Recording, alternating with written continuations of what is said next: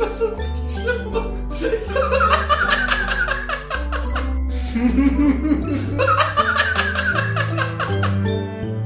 wow.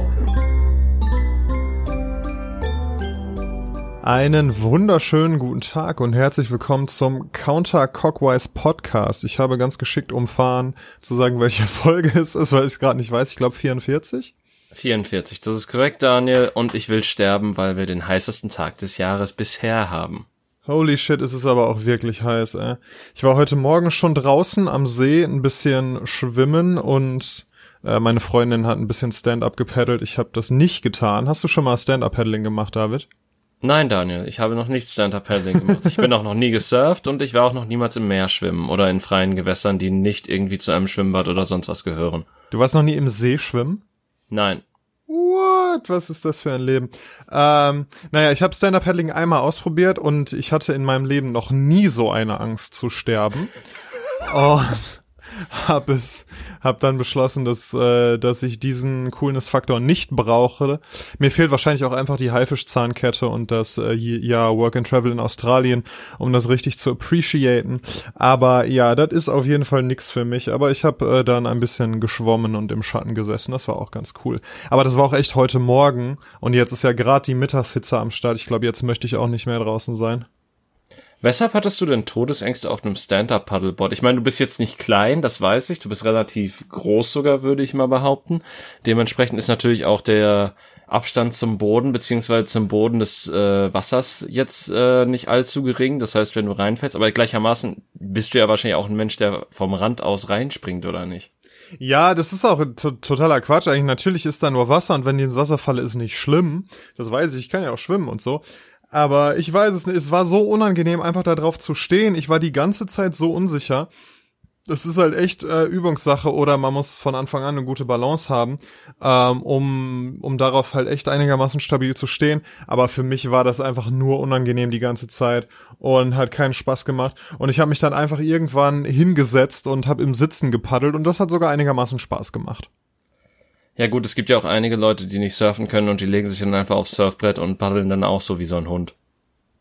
Das stimmt. Oder was viele Surfer ja auch machen, dass sie das einfach als, als Übung machen, ne? dass sie sich aufs Brett legen und dann einfach mit den Armen ähm, ja paddeln, um Kondition und Kraft aufzubauen und so weiter für, wenn es dann wirklich ans Surfen geht. Ich verstehe nicht zum Surfen. Ich, ich, also keine Ahnung. Ich, ich weiß nicht, was man da braucht. Wahrscheinlich äh, gute Balancefähigkeit, aber mehr weiß ich auch nicht. Vielleicht solltest du auch erstmal auf dem Wasserbett üben, Daniel. ja, äh, vielleicht. Oder auf einer Slackline. Warst du schon mal auf einer Slackline? Ja, ich war schon mal auf einer Snackline und ich glaube, ich bin keinen Schritt vorwärts gekommen, ohne dass sich die Scheiße umgedreht hat. Das ist halt auch so ein dummes Hipster-Scheißding, was ich nicht nachvollziehen kann. Oh, wir spannen ein Band zwischen zwei Bäume, auf dem man nicht vernünftig laufen kann und da versuchen wir drauf zu laufen, weil das so viel mit Balance und sonst sonstigen anderen Scheiß zu tun hat. Uiuiui, schaut uns an mit unseren Man-Buns und Clubmaten. äh, ja, es macht tatsächlich schon Spaß. Also ich habe es auch nur einmal gemacht und ich bin da auch bei weitem nicht gut drin. Ähm, und auch da ist einfach, ich glaube, ich mag es einfach nicht festen Boden unter den Füßen zu haben. Also das jagt mir auch Angst ein, die Slackline. Aber das macht schon irgendwie ein bisschen mehr Spaß. Und wenn dann jemand da ist, wo man der einen dann zwischendurch mal stützt, dann geht das sogar einigermaßen. Dann habe ich sogar ein paar Schritte vorwärts geschafft. Ähm, hast du Höhenangst? Nö, also ich habe normale Angst, wenn ich irgendwo sehr hoch bin und die Möglichkeit besteht, dass ich runterfalle. Aber ich habe jetzt keine, nicht so als, als Phobie oder so zu bezeichnende Höhenangst, nee. Okay, wie ist das denn, wenn du jetzt, also es gibt ja in einigen Parks oder Anlagen halt auch so Brücken, die über, was weiß ich, Autobahnen oder sonst was führen oder zumindest befahrene Straßen, die auch irgendwie in drei Metern Höhe sind und die auch im, oder vielleicht auch mehr als drei Meter, drei, fünf bis zehn, ich habe keine Ahnung von Höhenabständen, Abständen, muss ich an dieser Stelle sagen.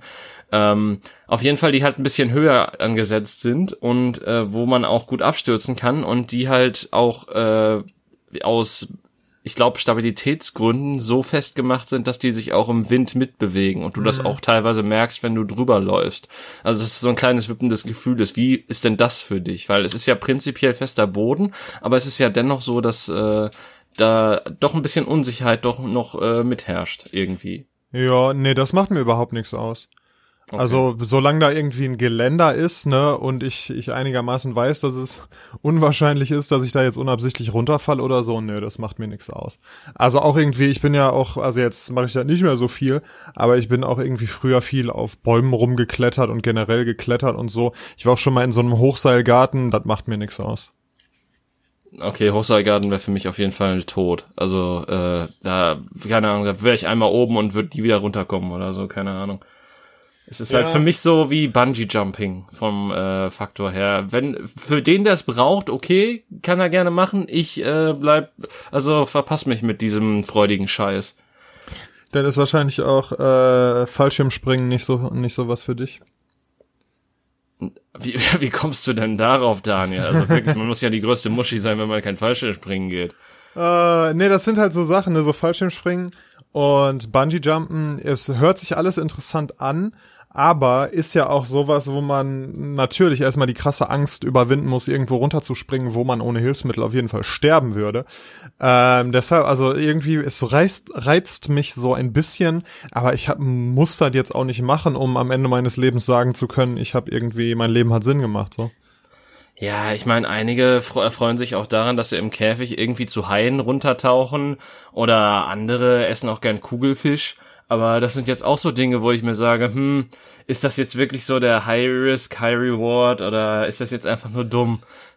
Ist das, weil wir äh, in unserer äh, industrialisierten, zivilisierten Gesellschaft und so weiter einfach keine wirklichen echten Gefahren mehr haben, dass wir uns die dann suchen, weil in uns ja schon äh, Instinkte sind, die dafür gemacht sind, mit, weiß ich nicht, mit Raubtieren und so weiter umzugehen und äh, ja, unsere mit, mit echter Lebensgefahr, die relativ ständig über einem schwebt und dass wir uns deswegen halt so Sachen suchen, die wirklich gefährlich sind. Sind nicht genau die, die sich die Gefahren mit den Raubtieren ausgesucht haben, damals verreckt und der Grund, warum deren Linie nicht weitergelaufen ist? Nein, die haben sich das gesehen? nicht. Nein, die haben sich das nicht ausgesucht, das meine ich nicht, sondern das für alle Menschen, ja, also sagen wir mal jetzt äh, Jäger und Sammler oder so vor 70.000 Jahren, dass für alle Menschen ja die realistische Gefahr war, von einem Raubtier gefressen zu werden oder von einem ähm, von einem verfeindeten Stamm irgendwie getötet zu werden oder so. Das war ja einfach viel viel äh, das Leben war viel gefährlicher und viel mehr voller Gewalt als unser Leben heute ist. Ja gut, ich meine, letzteres hast du heute noch. Geh mal jetzt Südkorea nach, nach Nordkorea und guck mal, wie viel Spaß du hast. Ja, das stimmt. Aber jetzt für uns hier so, weißt du, wir leben ja wirklich ein sehr komfortables Leben. Und wenn wir es uns nicht aktiv aussuchen, dann ist es sehr unwahrscheinlich, dass, dass uns was Gefährliches passiert. Das ist korrekt. Ja. Ja, dafür haben wir Krebs. Das ist ja, dann deshalb, so die Schattenseite davon. Genau, deshalb haben, dafür haben wir Krebs und irgendwie alle möglichen Krankheiten, klar. Ähm, ja, aber die sind ja jetzt, das ist ja jetzt nicht so das unmittelbare Ding, was dich mit einem Schlag umbringt, so, ne? Das ist ja so ein, so ein schleichender Prozess. Das gibt dir ja keinen Adrenalinschub, wie das ein Bungee-Sprung tut oder so. Ja gut, man kann vielleicht auch Adrenalin dadurch kriegen, wenn man sieht, oh, das hier ist Salzsäure, vielleicht sollte ich mal einen Schluck davon runterkippen, um zu sehen, wie sehr das prickelt. Ja, aber da ist ja klar, dass du stirbst wenn du einen Schluck Salzsäure trinkst. Aber wenn du, Kommt auf wenn den du, Schluck an, glaube ich. Ja, aber es ist schon, also wird dir auf jeden Fall eine sehr, sehr schlechte Zeit bereiten. Während bei dem Fallschirmsprung ist ja eigentlich extrem unwahrscheinlich, dass tatsächlich was passiert. Aber da unsere Instinkte ja trotzdem alle auf höchstem Level feuern so, dass du natürlich nirgendwo rausspringen kannst, weil äh, für unsere Instinkte gibt, existiert der Fallschirm nicht.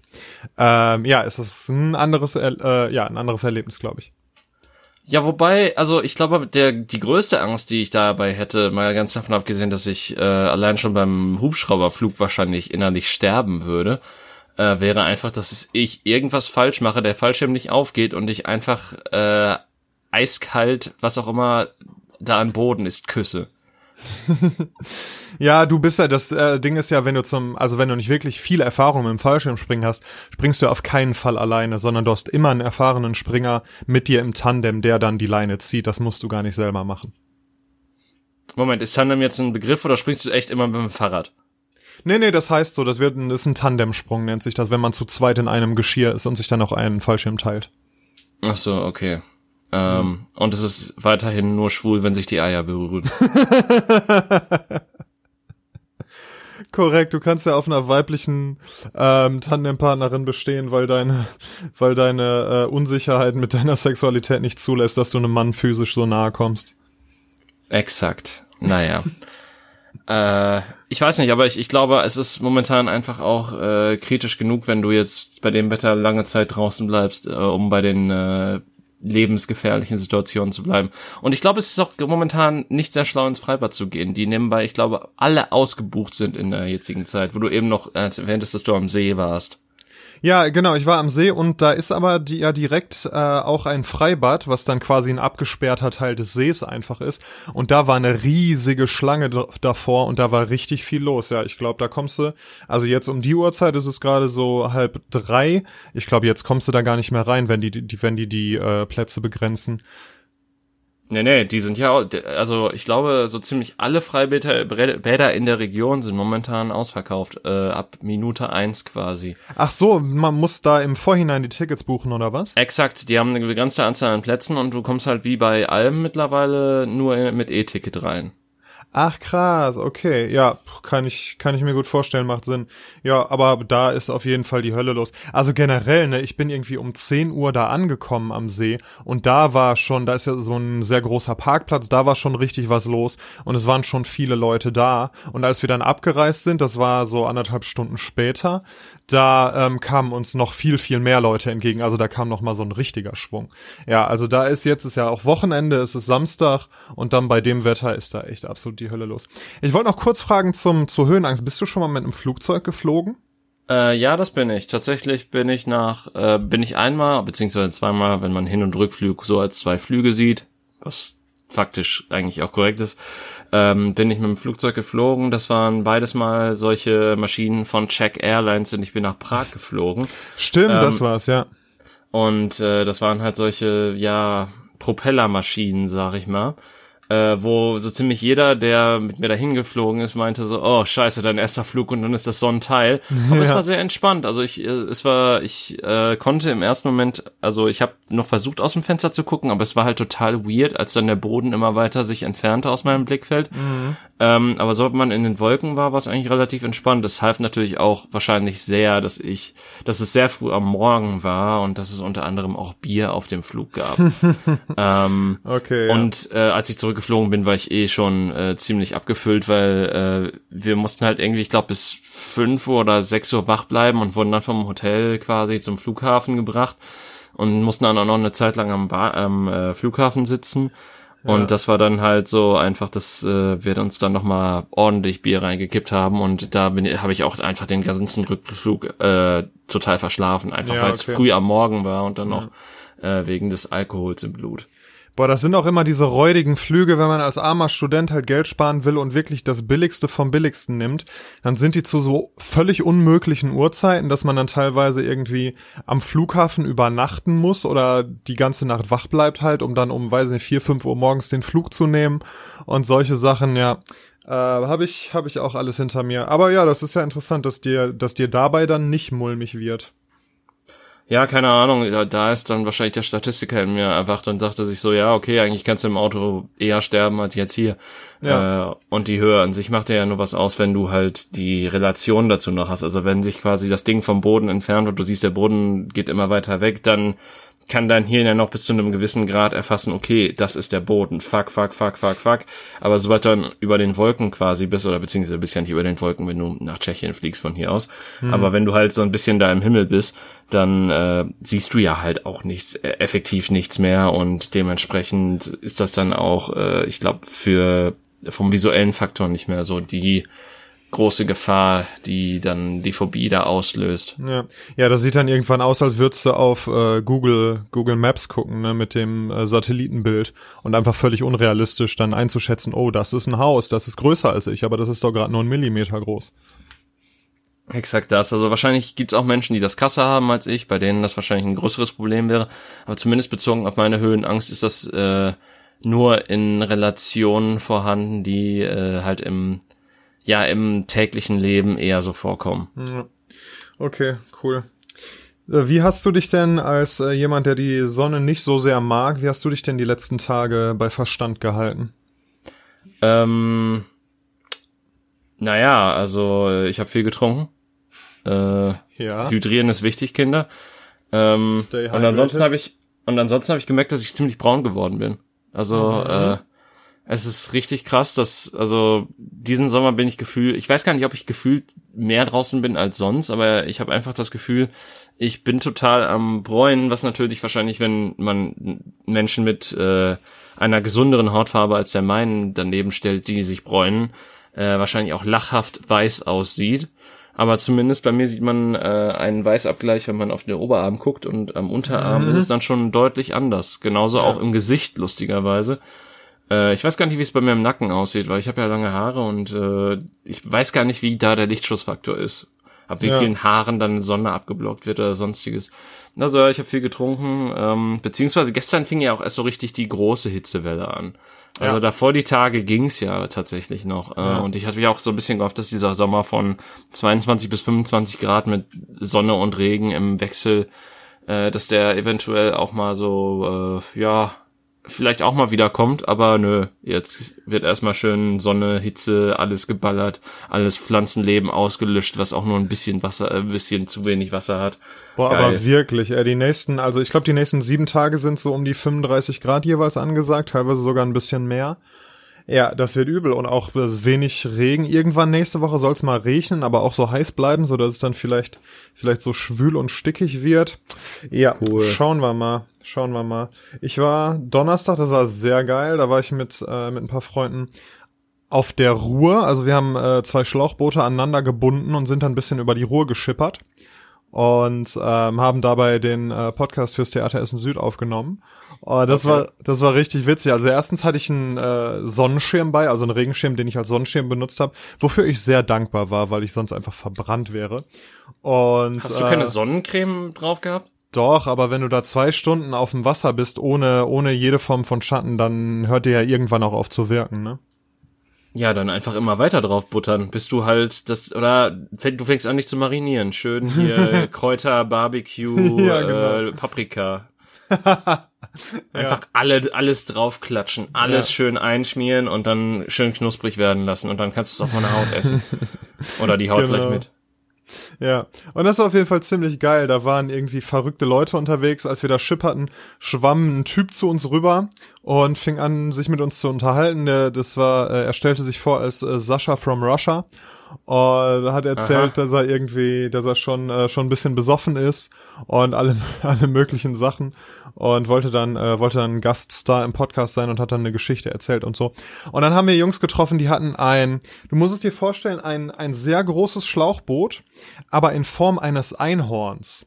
Also, mhm. wo dann, wo dann quasi vorne wie so eine Galionsfigur so ein großer Einhornhals und Kopf und so weiter drauf ist. Und da saßen irgendwie fünf Typen drauf und haben gekifft. Und ja, da war so eine große Brücke, da sind die, die jungen Leute, die jungen Leute von heute, äh, sind da runtergesprungen die ganze Zeit ins Wasser und so. Also, das ist schon sehr cool. Ja. Ja, also Daniel, vielleicht solltest du auch mal dir überlegen, so vom Schlauchboot auf so ein Hausboot umzusteigen. Ja, über, ich meine, ich habe tatsächlich in letzter Zeit mir viel Gedanken über so alternative Formen des Wohnens gemacht. Ähm, und ja, ich weiß nicht, ob Hausboot da so weit oben ist, ehrlich gesagt. Aber es hat natürlich was. Also, ne, immer am Wasser zu sein, irgendwie ist es ja, irgendwie fühlt der Mensch sich ja wohl, wenn er am Wasser ist. Also zumindest geht's mir so, wenn ich am See sitze oder irgendwie einen Blick auf Wasser habe von meinem Zimmer aus oder so, dann fühle ich mich gut. Also es wäre okay, gar nicht so Neptun. verkehrt. ja, genau, oder Aquaman oder so. Ähm, ja, aber auf jeden Fall, ähm, nee, aber ich habe mir so, ähm, so Tiny Houses finde ich irgendwie ganz spannend. Ich war mal, hab mal so einen Kurzurlaub in Holland gemacht und das war tatsächlich, das wusste ich vorher gar nicht. Ich habe mir, das sah aus wie so eine normale Ferienwohnung, aber das war wirklich so ein kleines Haus, was halt unten so einen mittelgroßen Raum hatte. Da war halt Wohnzimmer und Küche und dann oben noch mal eine Etage, die war halb so groß wie die wie die untere und da war dann halt Schlafzimmer und Badezimmer und das war wirklich klein und simpel, aber total schön und irgendwie gemütlich und so. Sowas könnte ich mir auch vorstellen. Und das kann ja auch jetzt nicht ganz so viel kosten wie so ein wie so ein großes Haus oder so ein äh, äh, ein rein Mittelhaus, wie der wie der Deutsche gerne sein Leben verbringt. Also keine Ahnung, ich glaube, wenn ich eins aus dem Kapitalismus gelernt habe, dann, dass du auch für kleine Dinge mehr als genug bezahlst. ja, stimmt schon. Ja. Also, ja, keine Ahnung, äh, Hausboot war jetzt auch mehr so ein Gag, weil ich mir dachte, okay, mit dem Schlauchboot über, äh, über darüber zu schippern, stelle ich mir jetzt auch so weniger geil vor. Äh, besonders du als Mensch, der keine Ahnung, der hat, der hat gesagt hat, ja, hier so ein, so ein äh, Stand-Up-Paddling, da, da habe ich total Todesangst und dann setzt du dich in ein Schlauchboot. Ja, das ist ja überhaupt kein Problem. Also da kannst du ja, da kannst du ja einfach ganz gemütlich reinsitzen. Da kannst du dann auch aus dem Boot, wenn du Bock hast, habe ich dann auch hinterher gemacht, ins äh, dich ins Wasser einfach fallen lassen und ein bisschen schwimmen und so. Nö, das ist total cool. Und da, ne, wenn da ein bisschen Wasser reinkommt, da kommt auf jeden Fall ein bisschen Wasser rein, aber das ist ja auch kein Problem. Aber du bist halt, du kannst halt vernünftig sitzen oder oder liegen oder stehen oder so. Und auf diesem Stand-up-Board, wenn du das nicht gewöhnt bist, da wackelt wirklich die ganze Zeit so der Boden unter deinen Füßen. Hm keine Ahnung. Ich bin halt auch noch nie mit dem Schlauchboot gefahren, deswegen kann ich da jetzt auch nicht so viel zu sagen, aber ich stell's mir halt auch nicht sehr stabil vor irgendwie. Jo, ja, aber schon irgendwie cool. Also ich, äh, jetzt finde ich, ist ein bisschen zu spät. Also ich habe halt richtig Bock, mir ein eigenes Schlauchboot zu holen.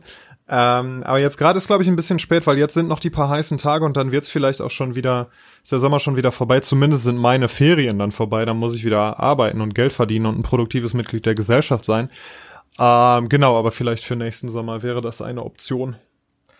Aber äh, eigentlich ist so ein Hausboot ja doch ganz geil, weil überleg mal, du brauchst prinzipiell kein Auto mehr, um in den Urlaub zu fahren, weil dein Hausboot bringt dich einfach in den Urlaub. Ja, das stimmt und das ist auch eine sehr entspannte Art zu reisen. Ich hatte mal ähm, so ein Haus Floß gemietet auf der Mecklenburgischen Seenplatte und das ist ziemlich geil. Das Ding hat so einen, ich glaube, sieben oder so PS-Motor, den du, äh, dafür brauchst du auch keinen Führerschein, um das Ding zu fahren, also keinen Sportbootführerschein. Und da ist halt so eine kleine Kabine drauf und da ist in sehr funktionaler Art, ist da alles, was du brauchst. Da ist ein Gaskocher, da ist irgendwie, sind so, äh, kannst du ein Bett bauen hinterher, kannst du ne, so ein paar Bretter verschieben, dann hast du ein Bett, wo zwei Personen mhm. schlafen mhm. können und hast vorne so ein kleines Deck, wo man sitzen kann und das Ding steuern kann. Das war sehr, sehr gemütlich und kannst halt zwischendurch auch ins Wasser springen, wenn du Lust hast und so. Und dann abends legst du irgendwo am Ufer an, dann kannst du ein Zelt aufbauen oder in dem Floß selber pennen. Ja, das ist eine sehr schöne Art zu reisen, da hast du schon einen Punkt. Ja, und äh, du bist halt sehr äh, fluide in deinem Wohnort. oh Mann, ey. das gibt aber auch fünf Euro in die Wortspiel, ins Wortspiel Schwein. Niemals. Ja, muss halt dann natürlich in der Stadt oder äh, so leben, wo das, wo das funktioniert. Ne? Also zum Beispiel, als ich in Den Haag war, ich glaube, das war jetzt kurz vor Weihnachten. Ja, genau, da war ich ein paar Tage in Den Haag. Und da habe ich tatsächlich viele so kleine Hausboote gesehen, wo die Leute auch drin gewohnt haben. Weil da halt, ne, du kannst da ja überall ähm, überall anlegen oder an so einer so einer Anlegestelle mieten für dein Boot und bist dann auch direkt in der Stadt. So, das ist dann nicht so krass außerhalb wie vielleicht in anderen Städten. Hm, das ist natürlich auch ein guter Punkt. Ja. Ja, und äh, so ein bisschen Minimalismus. Also hast natürlich dann ganz wenig Platz, aber das heißt ja auch, dass du dir nicht so viel Scheiß kaufst und dein, deine Wohnung so vollstopfst und so weiter, sondern dass du wirklich nur die paar Sachen hast, die du brauchst. Das ist eigentlich auch ein Gedanke, der mir sehr sympathisch ist. Ja, ich weiß, du redest von Minimalismus, aber also mich kannst du damit komplett verpassen, okay? Also das ist äh, Minimalismus geht gar nicht. Immer mehr ran schaffen wie ein guter Konsument. ah, okay. Ja, ist das echt so? Also du, ähm, du fühlst dich wohl, wenn du, wenn du viele Dinge um dich hast, oder was? Ja, also ich finde Sammel, ich finde es auch total geil, einfach ganz viele Bücher im Regal zu haben und zu sehen, das ist meine Sammlung. Also ja. ich bin tatsächlich, ich bin tatsächlich mehr so ein Sammlertyp, was das angeht. Also äh, ich könnte auch niemals irgendwie, ich weiß, dass ich sehr viele wertvolle Comics unter anderem auch besitze, die, weil die halt äh, mittlerweile nicht mehr gedruckt werden und äh, in der Auflage halt auch beschränkt waren dementsprechend. Aber ich könnte ihn niemals verkaufen, weil ich mir denke, was ist, wenn du da nochmal reingucken willst? Das, das, auch wenn das wahrscheinlich selten passieren wird oder so. Aber ist es einfach schön zu wissen, dass man es besitzt. Ja. Ja, siehst du, so ging's mir tatsächlich auch eine ganz lange Zeit. Da habe ich auch wirklich Bücher gesammelt. Also ich hatte immer, immer, ähm, bevor ich Geld ausgegeben habe, mittlerweile geht das, aber als ich, als ich noch jünger war, immer wenn ich Geld ausgegeben habe, habe ich echt dreimal überlegt, ob es das wirklich wert ist. Ne? Äh, aber bei Büchern hatte ich nie das Problem. Das war immer so, ja, für Bücher darf man Geld ausgeben und es ist schön, viele Bücher zu haben und so. Und dann hatte ich auch wirklich viele, aber irgendwann ging es mir echt auf den Sack. Und dann habe ich kistenweise Bücher in den Bücherschrank gebracht, in den öffentlichen. Und mittlerweile habe ich echt nur noch die, wo ich wirklich eine, ja, eine Verbindung zu habe, so die mir sehr wichtig sind, die ich auch irgendwie schon mehrmals gelesen habe, vielleicht auch nochmal lesen werde. Aber alles andere gebe ich auch sofort wieder ab. Auch wenn ich mir jetzt ein neues Buch kaufe und das dann lese und dann merke, okay, war okay, aber hat jetzt nicht mein Leben verändert, brauche ich nicht um mich, dann gebe ich das auch sofort wieder ab. Nope. Also bei mir, ich meine, das sind ja nicht nur Bücher nur bei mir, das sind ja auch Spiele, das sind Filme und Serien.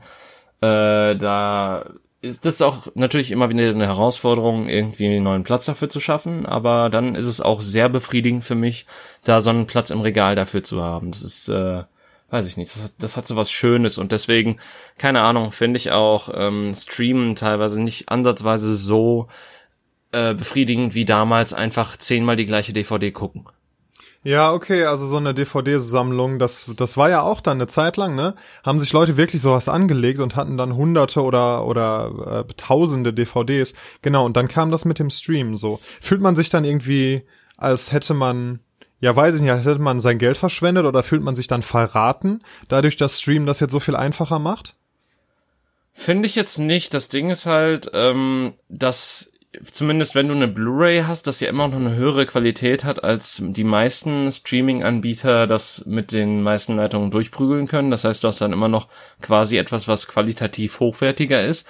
Dann musst du natürlich auch noch beachten, dass bei bestimmten Sachen, äh, wie zum Beispiel Filmen, die in Deutschland in entweder im Extended Cut herauskommen oder aber auch dass äh, bei, bei Filmen, die geschnitten sind, dass da natürlich die Blu-ray noch das deutlich bessere Medium ist, weil meistens werden bei den Streaming-Anbietern nur die normalen Kinofassungen angeboten oder aber die deutschen geschnittenen Fassungen.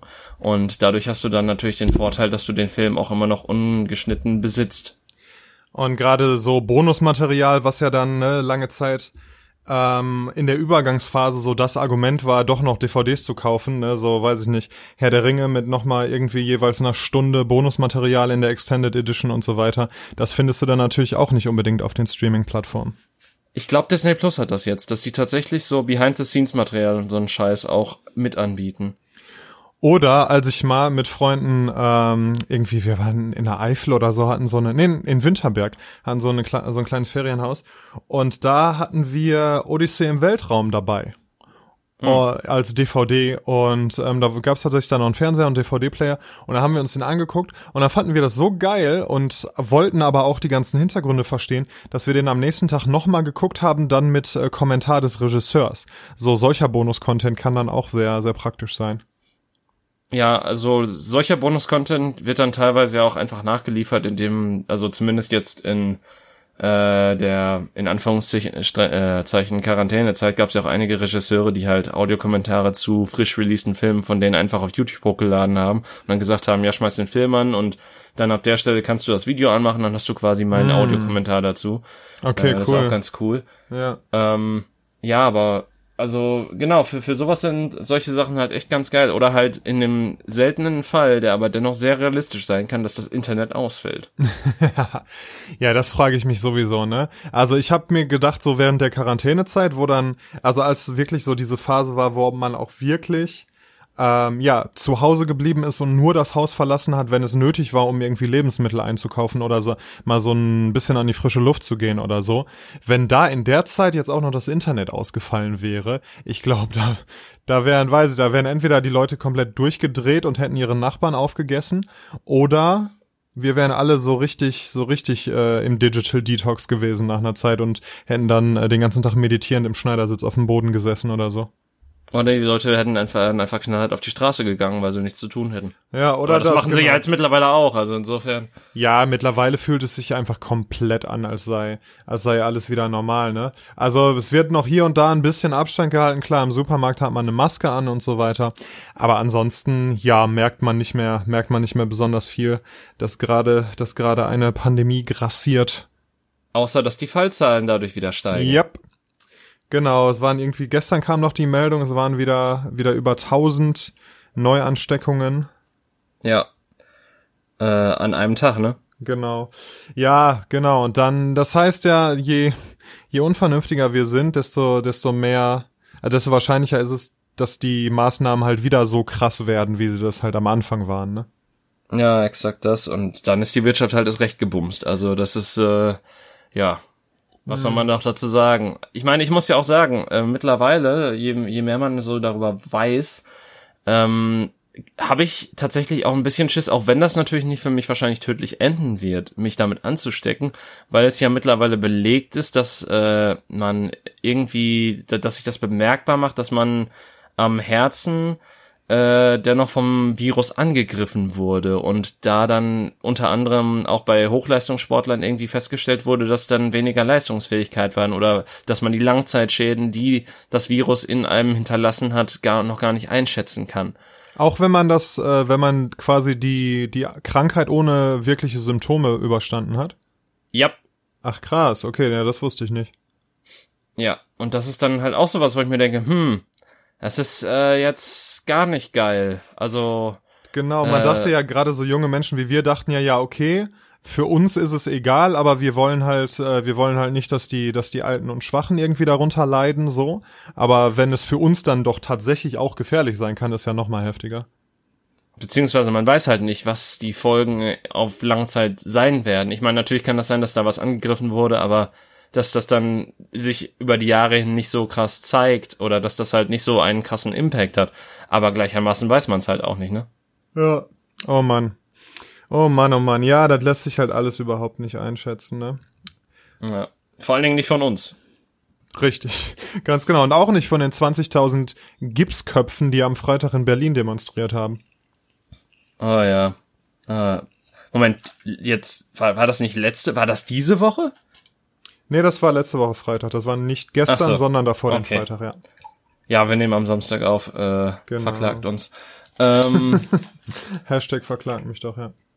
Ja. Schnittklage. Ähm, nee, aber ja, das, ich glaube, darüber brauchen wir nicht dis diskutieren, dass das absoluter Schwachfug war. Und ich verstehe auch nicht, als ich äh, Videos davon gesehen habe, wie sich so viel Menschen auch anderer Spekt Spektren mit äh, Rechten und Nazis auf einer mm, Ebene stellen. Äh, ja. Da sahst du halt auch ganz viele Pride-Flaggen zwischendrin und ich dachte mir so, okay, ist das jetzt wirklich, laufen da jetzt wirklich solche Leute mit oder ist das jetzt auch einfach nur ähm, quasi von den Rechten so schlau eingesetzte Propaganda das ich auch? Nicht. Boah, das wäre richtig schlau, wenn sich so ein Nazi einfach so eine Regenbogenfahne nimmt, um dann auch noch vielleicht die, die, die Community auf deren Seite zu ziehen. Das glaube ich nicht, dass die so clever sind. Ja, okay, dann gibt's einfach nur sehr viele dumme Menschen. Das macht sich besser, Daniel. Ja, die dummen Menschen gibt's äh, auf jeder Seite von jedem Spektrum. Ne? Ich glaube, das ist, da braucht man auch nicht drüber streiten. Außer bei den Genies, wie uns. Richtig, korrekt. Äh, ja, aber da muss man ja auch wieder sagen, ne, den ganzen Leuten, selbst wenn ihr mit allem, was ihr sagt, recht habt, selbst wenn, weiß ich nicht, selbst wenn es ungerecht ist, dass wir Masken tragen müssen, selbst wenn es keine Pandemie gäbe, selbst wenn das alles nur eine Verschwörung ist oder weiß ich nicht, oder die Juden oder Bill Gates dahinter stecken. Ähm, aber das ändert alles nichts an der Tatsache, dass je mehr Ansteckungen es gibt, desto mehr wird euer Leben eingeschränkt. Und je mehr ihr auf den Straßen demonstriert, desto mehr Anstrengungen gibt es, äh, Ansteckungen gibt es. Das heißt, zu eurem eigenen Wohl, selbst wenn ihr an den ganzen anderen Quatsch nicht glaubt, selbst wenn es euch egal ist, dass irgendwie vorerkrankte Menschen daran sterben oder so, selbst wenn euch das alles egal ist, auch nur aus egoistischen Motiven wäre es einfach klüger gewesen, zu Hause zu bleiben. Ähm, nicht ganz richtig, weil die Merkel macht eh, was sie will. Genauso wie die da oben. Das, ja, das denken sich die Leute dann. Ja, keine, aber die denken natürlich da auch nicht logisch drüber nach, so wie ich das gerade irgendwie, ne, verargumentiert habe. Sondern die denken. Ja, nein, nein, die denken halt anders drüber nach. Ich würde das jetzt, also ich glaube, in deren Logik muss das schon Sinn ergeben, was die da tun. Äh, und das wird auch weiterhin bei denen Sinn ergeben, weil Menschen neigen dazu, keine kognitiven Dissonanzen einzugehen. Also Sachen, die ihrem eigenen Weltbild widersprechen, ja. zu sagen, ja, nein, ich, äh, beziehungsweise sie neigen nicht dazu zu sagen, nein, da, da muss ich falsch liegen, sondern nein, da muss ich richtig liegen. Das, das, das kann nicht anders sein. Ja. Ja, ja, nee, du hast schon recht, klar. Das ist, so funktionieren halt Menschen nicht. Und es ist irgendwie natürlich auch ein bisschen arrogant von mir, das, äh, das so anzunehmen und so. Und es hat einfach auch nicht jeder die, ja, die Fähigkeiten, die Grundlagen, die Vorbildung, was auch immer, sowas dann auseinanderzuhalten. Ja, naja, schauen wir mal.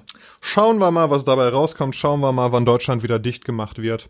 Schauen wir mal, was passiert, wenn jetzt ab Montag die Schüler alle mit Maske im Unterricht sitzen. Da bin ich ja auch drauf gespannt. Ja, ich auch. Also das äh, wird sehr interessant werden, auch so viele Menschen wieder auf einem Ort zu haben, was natürlich auch so ein bisschen Sinn ergibt, wenn du bedenkst, was jetzt mittlerweile alles wieder geöffnet hat. Ähm, ja, da ist es dann auch egal, dass die Schulen wieder aufhaben, da hast du vollkommen recht. Aber überleg mal, die Schüler sitzen 90 Minuten zusammen in einem Raum, in einem relativ kleinen Raum für 30 Leute oder so. Ich glaube, in dem Kontext ist es dann doch wirklich relativ egal, ob die eine Maske anhaben oder nicht, weil am Ende der 90 Minuten hat jeder alles eingeatmet, was jeder andere in diesem Raum auszuatmen hatte, mit oder ohne Maske, oder? Ähm, ich muss zugeben, da kenne ich mich jetzt nicht so gut aus, aber ich würde sagen, dass zumindest die Maske noch ein bisschen vor den Aerosolen schützen sollte, die halt freigesetzt werden, beziehungsweise dass sie halt äh, die erstmal die Aerosole anderer aufhält und dann noch zusätzlich die Luft halt für die Person, die die Maske trägt, filtert. Dass äh, Masken natürlich die Wirkung verlieren mit ab einer bestimmten Zeit, das ist natürlich auch ein Fakt. Und wahrscheinlich darf man auch nicht unterschätzen, dass am Montag wahrscheinlich immer noch 35 Grad sein werden und Schulen vermutlich nicht klimatisiert sein werden, wodurch natürlich äh, die ja Ausstoßung von äh, Körperflüssigkeiten ähm, nochmal erhöht sein dürften und dementsprechend auch, naja, äh, wahrscheinlich die äh, Wirkung der Maske auch nochmal deutlich eingeschränkt wird, dadurch, dass sie auch noch schön durchnässt wird von mm. den Schweißpartikeln auf dem Gesicht der jeweiligen Person. Mm. Was ich aber auch sehr interessant finde, ist, dass Lehrer keine Masken tragen müssen. Außer ja. wenn sie direkt bei denen mit den Schülern zu tun haben, was halt irgendwie, also, hm, warum?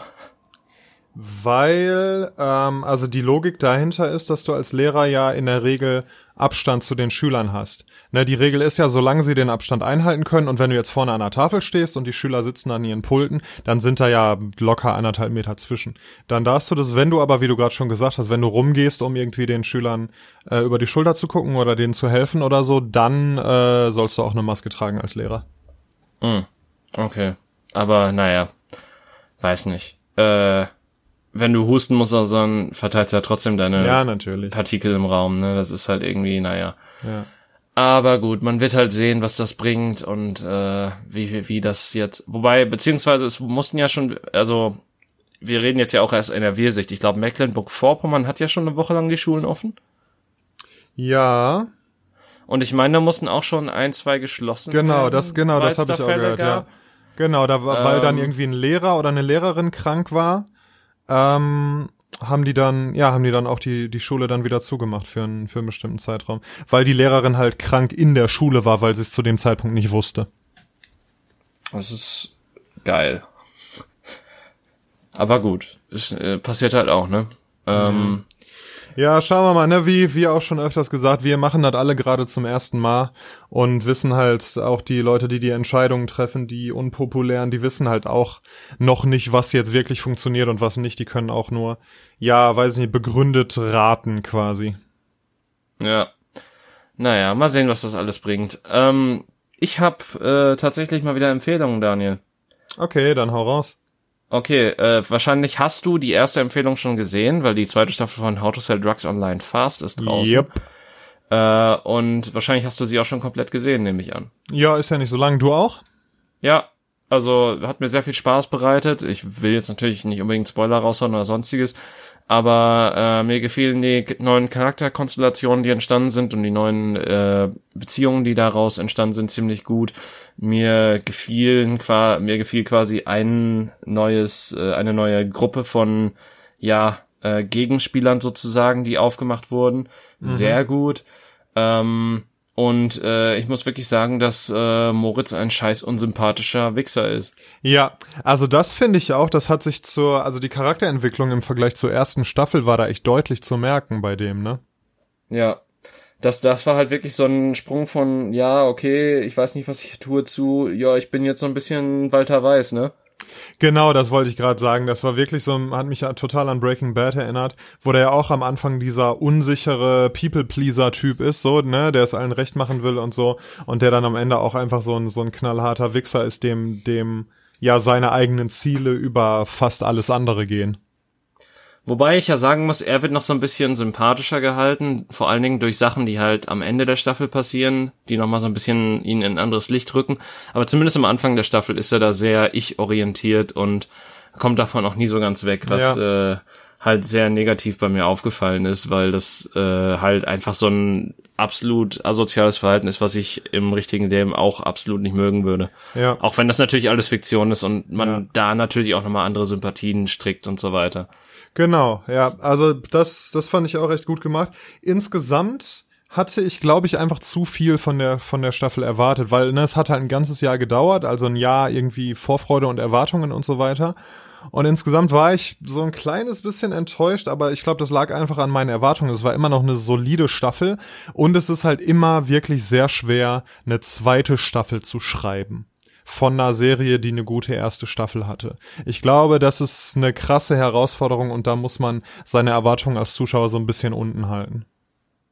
Wobei ich immer noch, wobei ich immer noch erstaunt bin, wie gut sie den Spagat zwischen teilweise sehr ernst, äh, ernsten Thematiken und ernsten Szenen und wirklich Witzen schaffen. Also, das, ich habe mich da teilweise wirklich kaputt gelacht und dann waren da andere Momente, wo ich mir dachte, oh, oh, scheiße, was mm. passiert nun? Ja, genau, da sind ja auch dann wirklich ein paar krasse Sachen. Also das fand, es war auch im Gegensatz zur ersten Staffel nochmal deutlich düsterer auf jeden Fall. Das, wobei, hm, weiß ich nicht. Die erste Staffel hatte auch schon düsterere Töne. Ja. Ähm, als da zum Beispiel die eine Mitschülerin von ihm abgekackt ist, als sie da Drogen quasi über sein Portal gekauft hatte, die ihr nicht gut bekommen sind. Oder äh, halt ja. auch ähm, mit dem äh, Bösewicht, der von, äh, wie heißt er nochmal? Äh, Gott, hilf mir bitte. Wer denn, Lenny? Er Ernie aus Stromberg. Ach, äh, Buba. Ja, Buba, aber wie ist nochmal der Schauspieler? Äh, Bjarne Mädel.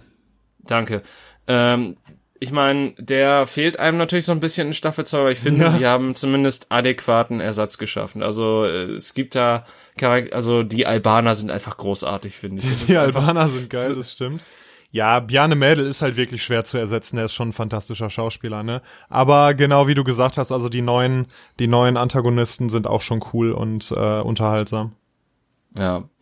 Ähm, ja, und tatsächlich die zweite Empfehlung von mir kommt auch aus Deutschland, weil ich habe endlich mal Dark gesehen. Oh. Also zumindest die erste Staffel äh, jetzt und bin jetzt bei der dritten Folge der zweiten Staffel. Ich schaue das mit Freunden zusammen, deswegen ist mein Pacing da nicht so ganz äh, schnell. Aber äh, ich muss wirklich sagen, dass das äh, wirklich eine der besten Serienerfahrungen ist, die ich in den letzten paar Jahren machen durfte. Also es ist mhm. wirklich eine wunderschöne Serie, die man super bingen kann und vor allem die auch sehr viel Spaß macht, mit Freunden zu gucken, die auch sehr viel Bock auf die Materie haben. Ja. Denn du, du pausierst da so manchmal und tauschst dann so die, deine eigenen Theorien aus und fragst dann nochmal nach, okay, warum macht der Charakter jetzt das und das und das, am Ende ergibt das alles irgendwie trotzdem Sinn und ist in sich schlüssig. Ja. Zwar ähm, ist die letztliche Erklärung dessen, wie das Ganze funktioniert, ein bisschen Hanebüchen, aber ähm, im Endeffekt ist das eine sehr gute Mystery-Serie. Ja. Ähm, und ich finde auch sehr untatortig. Was Auf jeden Fall, ja. Positiv ist. Also ich bin jetzt, äh, mir fehlt noch genau eine Folge der dritten Staffel, dann habe ich's. Die dritte ist ja auch die letzte. Oh. Und ja, also ich finde, es ist uh, Production Value ist großartig. Oh ja, ja. Äh, vor allen Dingen, ich glaube, die kriegst, die kannst du auch in 4K streamen, was glaube ich für eine deutsche Serie revolutionär ist, wenn man bedenkt, mm. wie lange mhm. wir überhaupt gebraucht haben, um HD ins Fernsehen zu kriegen. Genau, ja. Also das ist, ähm, also schade, dass man immer sagen muss, für eine deutsche Serie. Es nee, finde ich noch nicht mal. Also ich, ich finde, man, man kann es von der deutschen Serie abkoppeln. Das ist, also das, fun das funktioniert ja auch im Ausland gut. Das schauen ja Leute in genau. Amerika und sagen, ja. ich hab da voll Bock drauf, das macht mir gerade sehr viel Spaß. Ja. Äh, und ich finde, das, das kann man dieser Serie auch nicht unterstellen, ähm, dass äh, sie jetzt nur für eine deutsche Serie gut ist. Ich finde, das ist eine der besten Serien-Experiences, die ich jemals in meinem Leben hatte. Mhm. Genau, und das ist halt schön, dass die dann eben aus Deutschland kommt und wie auch How to Sell Drugs Online Fast zeigt, dass, äh, dass Deutschland auch echt gutes Fernsehen machen kann, gute Schauspieler hat, äh, gut produzieren kann und so weiter. Ich finde bei Dark finde ich manchmal die Dialoge ein bisschen clunky. Also Ja, das stimmt. Ne, das ist so, du merkst so manche Charaktere, da weiß, vielleicht sind das unterschiedliche Autoren, die unterschiedliche Szenen oder Charaktere schreiben oder so. Bei manchen Charakteren merke ich, merke ich dass es eigentlich immer an, on point, was die sagen. Bei anderen, gerade bei den Jugendlichen, finde ich, sind die Dialoge teilweise so ein bisschen, bisschen gezwungen. Ja, das, also klar, das darf man, also, dass, dass da die Dialoge nicht unbedingt dem echten Leben entspringen teilweise, ist klar ähm, und auch manchmal so ein bisschen die Schauspielleistung also ich finde, es wird mit laufen, also mit der laufenden Serie wird's immer besser, werden die Schauspielleistungen auch Mhm. deutlich besser, wenn man merkt, dass die Charaktere auch so langsam gefunden wurden von den Schauspielern. Ähm, aber auf jeden Fall sehe ich auch deinen Kritikpunkt mit den Dialogen. Das ist jetzt äh, teilweise jetzt kein Oscar-Material, um mal so auf die Schiene zu springen. Aber auch auf der anderen Seite ähm, ist die Grundmaterie einfach so solide und du willst einfach wissen, wie das ausgeht und wie Ja. das weitergeht und ähm, was da genau passiert manchmal auch. So was, warum ist der, verhält sich der Charakter jetzt so und so? Also die, die Mystery-Sachen, die da aufgemacht werden, sind sehr gut. Und ich muss auch wirklich sagen, das Casting ist scheiß gut.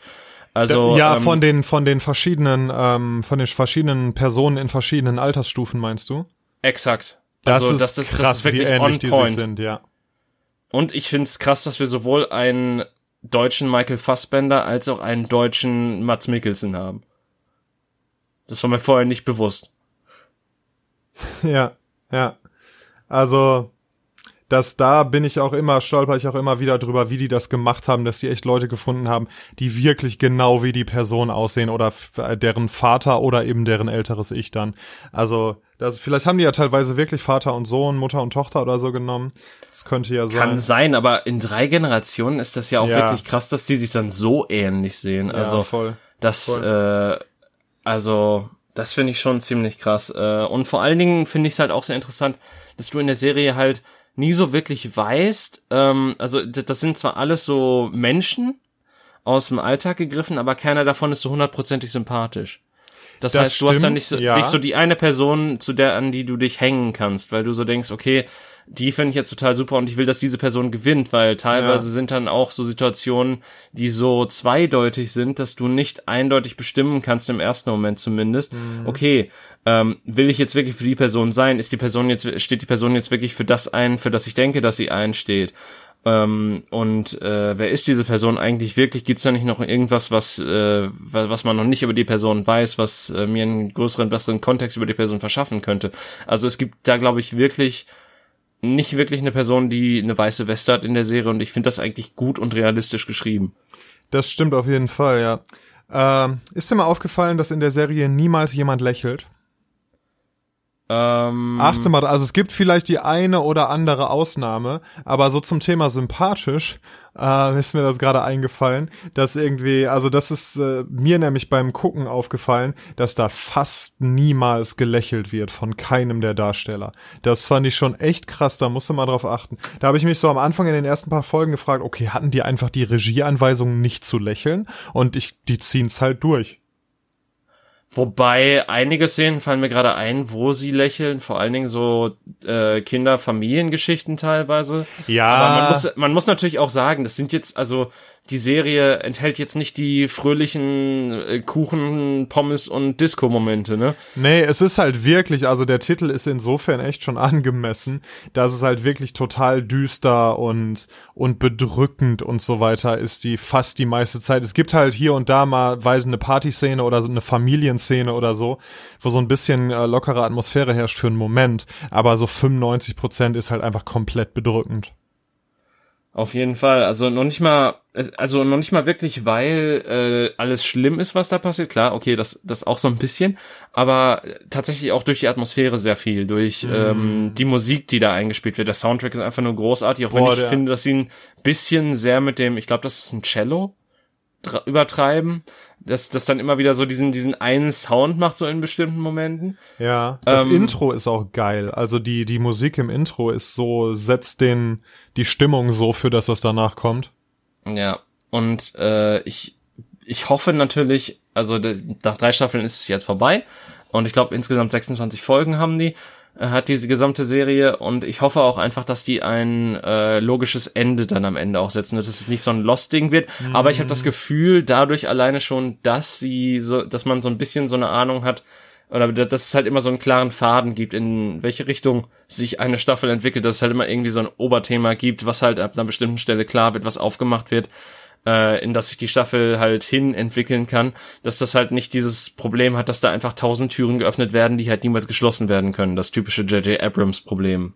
Äh, was Ja, man nee, so von das, ihm kennt. also ja, das, äh, ich meine, ich will natürlich nicht spoilern, Äh, deshalb sage ich da einfach mal gar nichts zu, aber ich bin auch extrem gespannt, wie jetzt, es ist ja noch eine Folge, wie da jetzt die, äh, wie da jetzt die Fäden zusammenlaufen und irgendwie, genau wie du sagst, noch, äh, noch offene Sachen erklärt werden und so weiter. Und dann, man weiß ja bei so einer Serie, gerade wenn man so drin ist, weiß man ja dann wirklich erst nach der letzten Folge, okay, ist es ein befriedigendes Ende oder sitzt man da und, da und denkt sich so, was, Leute, warum tut ihr mir das an? Ja, aber ich, ich hoffe natürlich. Also sie haben es bisher sehr kompetent gemacht. Gleichermaßen, äh, ich habe ja jetzt die erste Staffel quasi gestern fertig geguckt und konnte direkt mit der zweiten weitermachen. Ich wüsste nicht, wie unbefriedigend das für mich wäre, dieses erste Ende, dieses Ende der ersten Staffel zu haben und dann anderthalb Jahre darauf zu warten, dass ja. es weitergeht. Allein ja. schon, ähm, ist mein Hirn nicht dafür ausgelegt, dass ich mich an all die Scheiße aus der ersten Staffel erinnere. Ich habe ja teilweise nur, was weiß ich, ein, zwei Wochen äh, Pause zwischen den Folgen der ersten Staffel gehabt und teilweise war ich so wie, okay, wie war das jetzt nochmal, was ist jetzt nochmal als letztes passiert, warum ist der Charakter jetzt an der Stelle und so weiter. Und ich war da auch sehr froh, dass ich das mit anderen Leuten zusammengeguckt haben, weil wir uns dann zusammen so die Bälle zuspielen konnten und uns daran erinnern konnten gegenseitig, was jetzt zuletzt passiert war. Äh, und äh, da eine Zeitspanne zwischen zu haben, ist halt auch echt fies bei der Serie. Ja. Weil ähm, sie, die, also teilweise ist es noch nicht mal so, dass die Serie irgendwie bis zum bis zum Ende hin vollgestopft ist mit ganz vielen Sachen und man das Gefühl hat, man wird über, äh, überworfen mit äh, irgendwelchen oder überrumpelt mit irgendwelchen Informationen. Aber es hilft halt schon sehr aufzupassen und äh, sich sehr im Kopf zu behalten, wer jetzt wer in welcher Situation ist und in welcher Beziehung die zu bestimmten Personen stehen. Ja, also gerade so dieses Wer ist wer, wenn da jetzt auf einmal eine ältere Person rumläuft, okay, wer ist das nochmal in jung oder andersrum? Das, da habe ich zwischendurch auch echt äh, mir kurz einen Moment den Kopf zerbrochen. Und wie du sagst, wenn da dann ein Jahr zwischen gewesen wäre oder so, da hast du keine Chance, dann musst du wahrscheinlich die erste Staffel nochmal gucken oder zumindest dich nochmal irgendwo einlesen. Deshalb ist das da schon ganz gut, das Netflix-Prinzip zu haben, wo man das dann, äh, wo man das dann auch äh, warten kann, bis alle Staffeln draußen sind und dann alles zusammen gucken kann. Also ich meine, vielleicht sage ich in zwei Wochen, wenn wir die nächste Folge aufnehmen, boah, das war total scheiße und guckt euch die Serie nicht an. Aber zumindest zum jetzigen Zeitpunkt kann ich nur sagen, falls ihr, okay, Mini-Spoiler, falls ihr irgendwas mit der Thematik Zeitreisen anfangen könnt ähm, und auf Mystery-Serien steht, dann ist Dark, glaube ich, nicht verkehrt für euch. Äh, weil selten habe ich sowas so, so gut geskriptetes, so rein von der Story her, von den Ereignissen gesehen und auch in sich Schlüssiges innerhalb des Universums gesehen, was das angeht. Ähm, und auch so viele interessante Theorien, die da aufgeworfen werden, wie das funktionieren könnte, rein theoretisch, die dann halt auch praktisch natürlich in der Serie mehr oder minder umgesetzt werden. Ähm, und falls ihr das Glück habt, drauf zu stehen und Freunde habt, die auch was damit anfangen können, dann schaut's auf jeden Fall zusammen, weil es ist wirklich ein wunderschönes Erlebnis, kann ich nur sagen. Ja. Also mir hat das, also ich glaube, ich hatte noch nie so viel Freude, dass äh, eine Serie zusammen mit Freunden zu gucken wie bei Dark. Ja. Ja, witzig, dass du genau die beiden Sachen äh, geguckt hast, die ich auch zuletzt äh, auf Netflix geguckt habe. Ich son ja, sonst habe ich auch wirklich keine Serien oder gar nichts gehört. Ich bin immer noch beim Critical Role Podcast. Da habe ich jetzt auch immer noch 35 Folgen oder so, bis ich wieder, bis ich aktuell bin und die bringen ja jede Woche eine neue raus. Das dauert also auch noch ein bisschen. Ja, waren das deine beiden Empfehlungen oder hattest du noch eine? Nee, das waren nicht meine beiden Empfehlungen. Ja. Das habe ich jetzt äh, ja abgeklappert so ein bisschen. Ähm, Ist auch erstmal genug äh, Content, um die Leute für die nächsten zwei Wochen bei Laune zu halten. Das glaube ich auch, wobei How to Sell Drugs Online ist ja innerhalb von drei Stunden in etwa durch. Ja, ich glaube halbe Stunde und es sind sechs Folgen, ja. Ja, also das, das ist auf jeden Fall ein schnelles Erlebnis. Dark ist ein bisschen zeitintensiver, aber mit 26 Folgen, die halt so im Schnitt 50 Minuten gehen, immer noch okay, würde ich mal behaupten. Wobei hinterher wird's länger. In der dritten Staffel dauern die teilweise über eine Stunde, die Folgen. Hm, okay. Ich, da weiß ich auch nicht, wie ich dazu stehe, weil eigentlich mag ich so kürzere Folgen lieber. Aber das ist natürlich etwas, wovon ich nicht genug sehen kann und will. Ich glaube, die ähm, haben einfach so viel zu erzählen am Ende noch, dass die sich denken, okay, wenn wir das jetzt echt in acht Folgen zu Ende bringen wollen, dann müssen wir die Folgen länger machen. Ja, wahrscheinlich. Aber das, das weißt du, bisher hatte ich halt immer, das ist halt auch so ein Netflix-Problem bei mir gewesen zum Beispiel, als ich Orange is the New Black gesehen habe oder irgendeine der Marvel-Serien, war das halt immer so, okay, da war eine 45 Minuten Folge drin und dann war der Rest einfach Filler. Äh, wo du halt so gemerkt hast, okay, die Folge hätte das nicht gebraucht, das nicht gebraucht und das nicht mhm. gebraucht und hätte trotzdem funktioniert. Oh, aber dann wäre sie halt keine Stunde lang gewesen und ich hatte so das Gefühl, sie wollten einfach um äh, einfach nur weil sie es konnten, eine Stunde Folge haben, ohne dass sie wirklich den Content hatten, um diese Stunde Folge vernünftig zu füllen. Naja, um Traffic zu erzeugen, ne? Um je länger die Leute, je mehr gucken, desto besser ist das für die. Ja, wobei das, glaube ich, auch eine kreative Wahl ist. Also, ähm, und ich glaube auch, dass das langfristig gesehen einfach keine schlaue Idee ist, weil wenn du halt Leuten was vorsetzt, wo sie halt merken, okay, das, das zieht sich gerade wirklich, äh, will ich mir davon jetzt noch eine Folge ansehen, dann wird die Antwort eher Nein lauten. Ja, das stimmt. Ich glaub, also, ich meine, klar, wir sind so ein bisschen weg von dem, eine gute Serienfolge dauert eine halbe Stunde nur oder 20 Minuten ohne Werbeunterbrechung. Äh, davon sind wir, glaube ich, schon mittlerweile weit entfernt und nur noch Comedy-Serien oder halt so seltene Sachen wie How to Sell Drugs Online Fast haben nur noch diese Länge, wobei das ja auch so eine halbe Comedy-Serie ist, von daher ja. äh, spielt ja auch so ein bisschen mit rein. Ähm, aber im Allgemeinen sind wir ja mittlerweile so bei dem Punkt, wo selbst 45 Minuten Folgen nur noch auf so dedizierten TV-Kanalen laufen. Da hast du halt zum Beispiel CW in den USA, die halt die ganzen DC-Serien wie Flash und Supergirl und so weiter produzieren, die halt diese Länge haben. Ähm, oder halt meinetwegen auch Supernatural, die letzte Staffel noch. Äh, aber Supernatural läuft immer noch? Supernatural ist jetzt in der 15. und finalen Staffel. Leck mich am Arm, ey. Aber momentan äh, ist natürlich Produktionspause, weil äh, Rona am Start ist. The Rona. ah, geilo, ey. Supernatural, ja, da habe ich auch mal ein paar Staffeln von geguckt. Aber die hatten, machen die jedes Jahr eine Staffel? Ja. Krass. Und das merkst du. Und das merkst du. Also ich, ich bin, äh, ich habe tatsächlich noch durchgehalten bis zur Mitte der zwölften Staffel, glaube ich. Ähm, und da gab es dann wirklich eine Folge, wo ich mir dachte, okay, jetzt, jetzt haben sie wirklich den High übersprungen. also, so der Anfang der zwölften Staffel war halt schon so, äh, boah, das, weil, das, pass auf, das Problem bei Supernatural ist halt jede andere Serie, die ihr dir anguckst. Ähm, aber ich meine, das, das ist natürlich auch ein Problem, was Supernatural hat, weil es halt aus einer anderen Zeit kommt, weil das Ding halt schon 15 Jahre am Start ist ähm, und da halt Serien noch anders gemacht wurden. Aber halt jede moderne Serie hat halt ähm, Charaktere, die sich weiterentwickeln und ähm, es gibt halt keinen Status quo mehr, so in neueren Serien. Du, Serien sind interessant, weil sich Charaktere weiterentwickeln, mhm. Charaktere sterben, Charaktere nicht mehr auftauchen und sonst was. Ja. Aber Supernatural hat halt seit Jahren einfach dieses selbe Prinzip von zwei Brüder, können, vertragen sich manchmal nicht und zerstreiten sich, dann vertragen sie sich wieder, dann ist Familie wieder wichtiger, dann verrät der eine wieder den anderen und die zerstreiten sich wieder und das quasi seit zehn Staffeln. Ja. Ähm, und das wird halt so schnell alt, weil die Charaktere werden, verändern sich halt nicht wirklich grundlegend. Es gibt immer wieder die gleichen Dynamiken, immer wieder so die gleichen Arten von Witzen und sonstigem. Du hast natürlich eine dedizierte Fanbase dahinter, die meinten, ja okay, so würde ich mir noch ganze, noch zehn weitere Staffeln angucken. Aber es, das Material schürft sich auch einfach ab und du hast noch, und die Hälfte der Staffeln ist auch einfach nur dieses Monster of the Week Gedöns, mhm. was halt einfach effektive Fillerfolgen sind, weil die Story halt nicht alle Folgen der Staffel ausfüllen kann.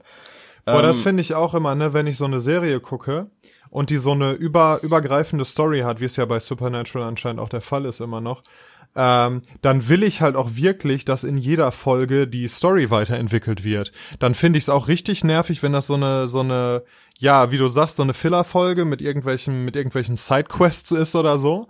Oder, ja, weiß ich, es gibt ja manchmal so Sonderfolgen, so die Musical-Folge oder so ein Shit, was mich dann auch immer nervt, weil ich halt wirklich will, dass die Geschichte weitergeht, deshalb gucke ich das. Oder sich die Charaktere entwickeln oder so, ne? Ich glaube, die haben das mal bei Supernatural versucht mit der Charakterentwicklung. Ich habe das ja auch ein paar Staffeln geguckt. Ich glaube, ich habe dann irgendwie irgendwann in sieben aufgegeben oder so, als es mir zu wild wurde. Aber irgendwann war dann mal, keine Ahnung, Sam hatte seine Seele verloren oder so ein Shit. Und dann ist er halt irgendwie eine ganz andere Person geworden. Und dann haben die das irgendwie so ausgespielt, aber ich glaube, das hat gar nicht funktioniert, weil, weil halt, ja, die beiden, ne, das ist halt Typecasting, aber das sind jetzt keine großartigen Schauspieler.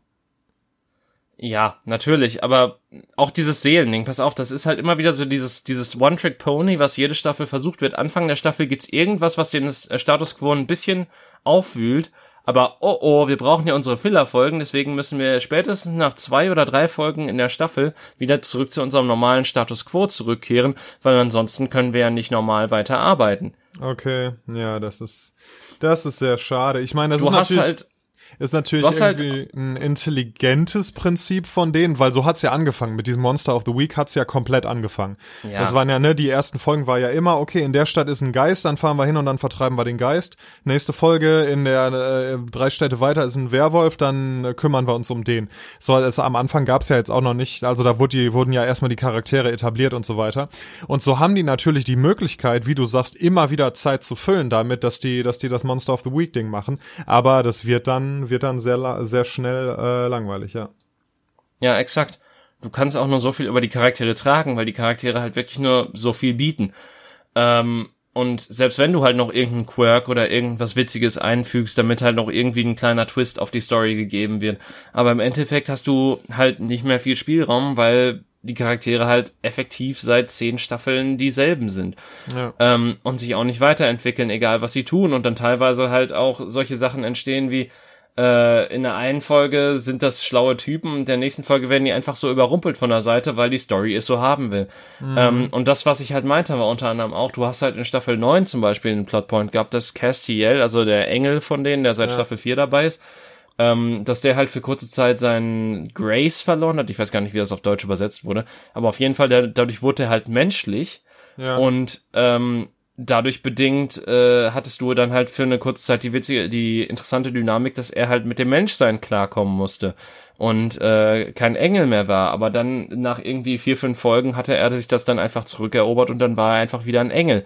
Ähm, genauso war es auch in Staffel 10, wo dann Dean ganz kurz ein Dämon wurde.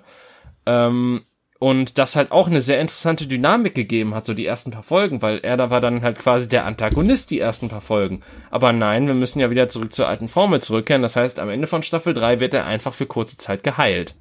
Okay. Ja gut, da hätte man ja, weiß ich nicht, ne, dann hätte ja einfach irgendwie äh, Sam halt mal alleine das Monster of the Week jagen können oder so. Ja, aber das machen sie ja nicht. Das, das ist das wäre ja ein zu großes Risiko. Ja. Äh, und dann müssen sie sich ja Mühe geben. Ja, das ist schade, aber ne, das ist, ich meine, gibt es eine Serie, die acht plus Staffeln hat, die auch nach dieser achten Staffel oder weiß ich nicht, irgendeine random Zahl viele, viele Staffeln hat, die nicht irgendwann einfach komplett die Fahrt verliert? Also gehen, also jetzt mal abgesehen von so Sachen wie South Park und Simpsons, die halt ja auch keine keine äh, keine fortlaufende Story haben, also, sondern wo es wirklich, wo wirklich jede Folge was anderes ist. Ähm, aber gibt es ansonsten irgend, irgendwie eine Serie, die so lange läuft und nicht irgendwann nur noch enttäuschend wird und nur noch die Hardcore-Fans entertaint? Ja, komm, das sind Simpsons, also Simpsons das zumindest auch noch, ne?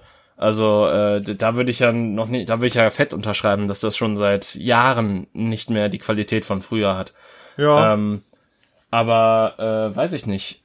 Also kommt drauf an, wenn du es halt, wenn du halt äh, ein bisschen ausdehnst, was du mit Serien meinst, wenn du halt wirklich lange Büchereien oder sowas meinst, dann hast du ja zum Beispiel sehr viele Manga-Serien aus Japan, die quasi seit den 80ern bestehen oder so oder seit den 90ern und bis heute noch weiterlaufen und auch noch gut sind oder zumindest auch noch gerne gelesen werden von den Fans und natürlich schwierige, ähm, schwierig für Anfänger sind dann da reinzukommen, weil dann 90 Bände oder so mhm. schon davon bestehen aber die dann halt äh, weiterhin noch immer ihre Story erzählen und auch immer noch entertainen können.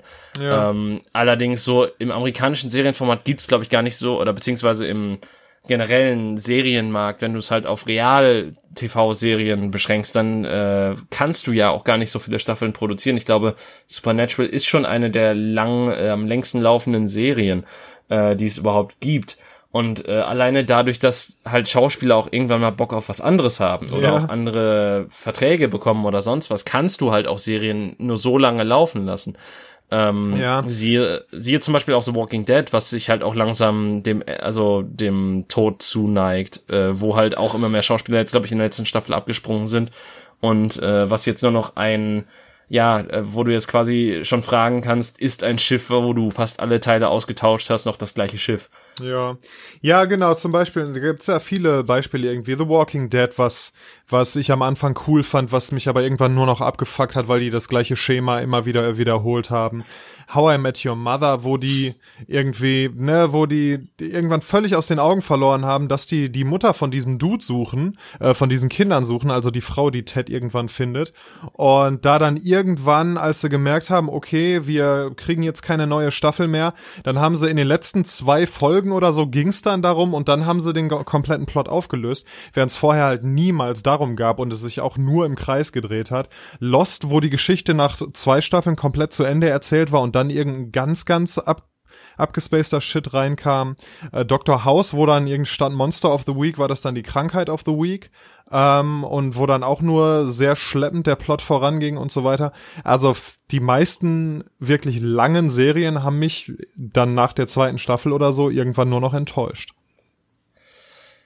Ja, es, es kommt halt auch darauf an, beziehungsweise sagen wir mal so, Supernatural und sollte ja unter anderem mit Staffel 5 enden. Und das siehst du ja auch ganz klar dadurch, dass es quasi einen Cliffhanger gibt am Ende der Folge, aber es hätte da auch zu Ende sein können für die Serie. Ja. Und äh, ich glaube, das wäre einfach das elegantere Ende gewesen, auch wenn danach noch einige gute Folgen kamen, das will ich jetzt auch gar nicht bestreiten. Ähm, natürlich hast du den Tiefpunkt äh, umschifft, sage ich mal, indem du bei Staffel 7 aufgehört hast, weil das war echt, wow, das war scheiße. Ja. Ähm, aber es, es gab zumindest noch ein paar nette Ideen und Plots hier und da, aber du kannst noch so, du kannst noch, nur noch so viel machen, ähm, bis sich das Ganze halt langsam gegen die Wand fährt. Und ich glaube einfach, dass, dass sich Supernatural eh nur so gehalten hat, weil es halt diese gigantische Fanbase Ja. gibt, die einfach die Schauspieler liebt, die Charaktere so sehr liebt und alles andere und quasi alles konsumieren, was einfach Supernatural ist. Ich meine, mittlerweile gab es auch eine äh, Scooby-Doo-Crossover-Folge. Also die Fanbase, die zum größten Teil aus 16-jährigen Mädchen bestehen, die in äh, Sam und oder Dean verliebt sind, ne, seien wir mal ehrlich. Ähm, ja, Daniel, die sind alle mittlerweile älter geworden. Die sind Vielleicht mittlerweile so dann irgendwie, weiß nicht, 25 oder so, oder von mir ist auch 30, aber die, die können ja immer noch in die beiden verliebt sein, ne? Ja, klar, nein, das war, ich sag ja auch nichts anderes, aber ich glaube tatsächlich, der Großteil der Fanbase ist so zwischen Ende 20 und Anfang 40. Okay, krass. Ja. Ja, du musst ja bedenken, die sind bei denen groß geworden, ne? Ja, ja, genau, genau. Und die sind denen dann vielleicht auch treu geblieben. Durch Ja, äh, dünn und dünn. Dünn und dünn. Jo. Jo, apropos dünn und dünn. Ähm, ich würde sagen, wir beide gehen mal zurück in die Badewanne, also nicht zusammen, sondern äh, ins Eiswasser. Ich habe leider keine Badewanne. Hast du eine Badewanne? Äh, ich habe eine Badewanne, aber die wird nicht benutzt. Ähm, Schade, Aber ich- tatsächlich habe ich mich heute das erste Mal in meinem Leben komplett kalt geduscht und das Ja. war ziemlich geil. Ja, irgendwie sowas. Das kann ich, das kann ich machen. sehr weiterempfehlen, weil du halt irgendwie, irgendwie behält die Haut noch ein bisschen so die Kühle bei und die Hitze macht dir dann nicht so früh was aus. Ja. Genau, irgendwie sowas werden wir jetzt machen. Wir hoffen, ihr tut das auch oder seid irgendwo am See oder auf dem Schlauchboot oder so. Und ich würde Oder in sagen, Russland. Boah, das wäre richtig geil, jetzt so ein bisschen Sibirien, ey. Schön Eiswasser baden. Ja, liebe Leute, ich äh, zitiere an dieser Stelle mal äh, Matthew Mercer von Critical Role. Don't forget to love each other. In diesem Sinne. Heute ist nicht alle Tage. Wir kommen wieder, keine Frage, in zwei Wochen. Tschüssi. Ciao. Das ist richtig schlimm.